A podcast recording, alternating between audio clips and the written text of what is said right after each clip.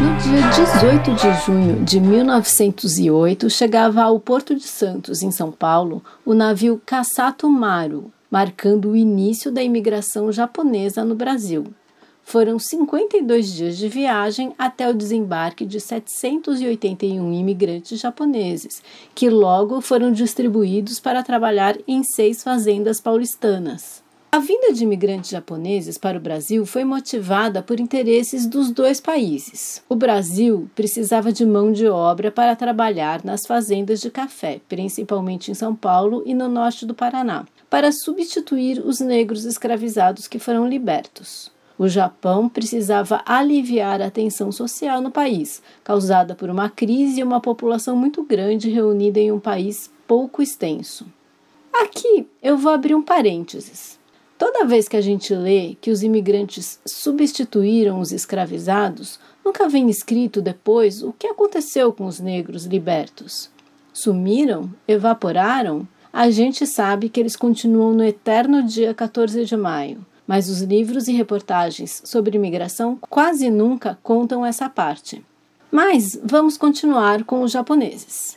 Para que o acordo de amizade e imigração acontecesse, alguns anos antes, o deputado japonês Tadashi Nemoto veio ao Brasil para conferir as condições que os conterrâneos enfrentariam.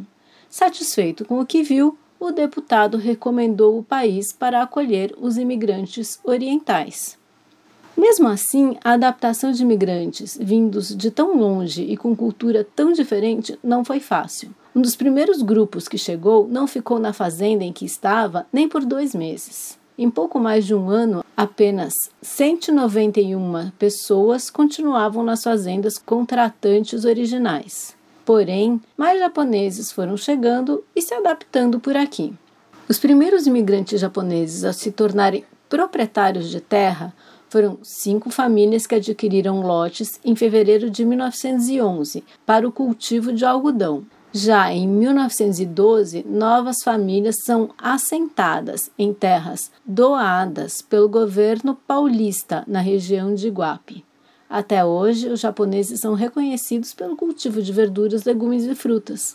O período mais conturbado para os imigrantes no Brasil foi pouco antes e durante a Segunda Guerra Mundial.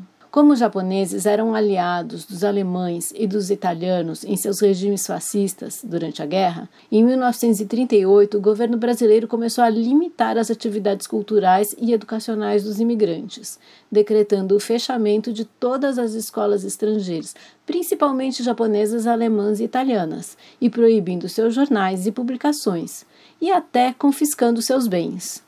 Terminada a guerra, a comunidade se reintegrou à rotina e já em 1948, Yukishige Tamura foi eleito vereador em São Paulo, tornando-se o primeiro Nikkei, que é como são conhecidos os descendentes de japoneses, a ocupar um cargo eletivo em uma capital. Só para a gente comparar, a primeira mulher negra eleita vereadora em São Paulo foi Teodosina Rosário Ribeiro em 1970. No fim dos anos 80, com o Brasil vivendo uma grave crise econômica pós-ditadura, registrou-se um fenômeno inverso. Milhares de descendentes de japoneses do Brasil fizeram caminho de volta e foram trabalhar no Japão em busca de salários melhores.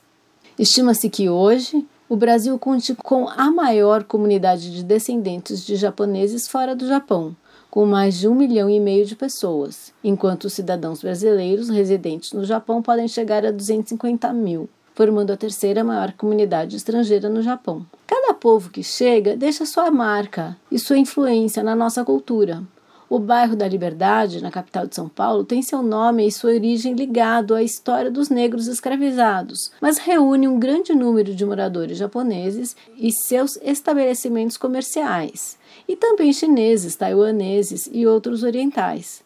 Quem quiser literalmente provar um gostinho de Japão, pode ir à Liberdade. E antes que alguém diga que não gosta de comida japonesa, deve lembrar que o nosso tradicional pastel de feira nasceu com os japoneses. É só reparar nos olhinhos puxados da maioria dos feirantes das barracas de pastel. Quem quiser conhecer visualmente um produto dessa mistura Brasil-Japão, pode pesquisar as obras da artista plástica Tomi Otaki, japonesa naturalizada brasileira, grande escultora e pintora que faleceu com mais de 100 anos. Mas essa é uma história que ainda vamos contar. MTST, a luta para valer. Passeando em férias no Japão, conheci lindas garotas e por quem me apaixonei. Tem os olhos japonês, mas só fala português e mora aqui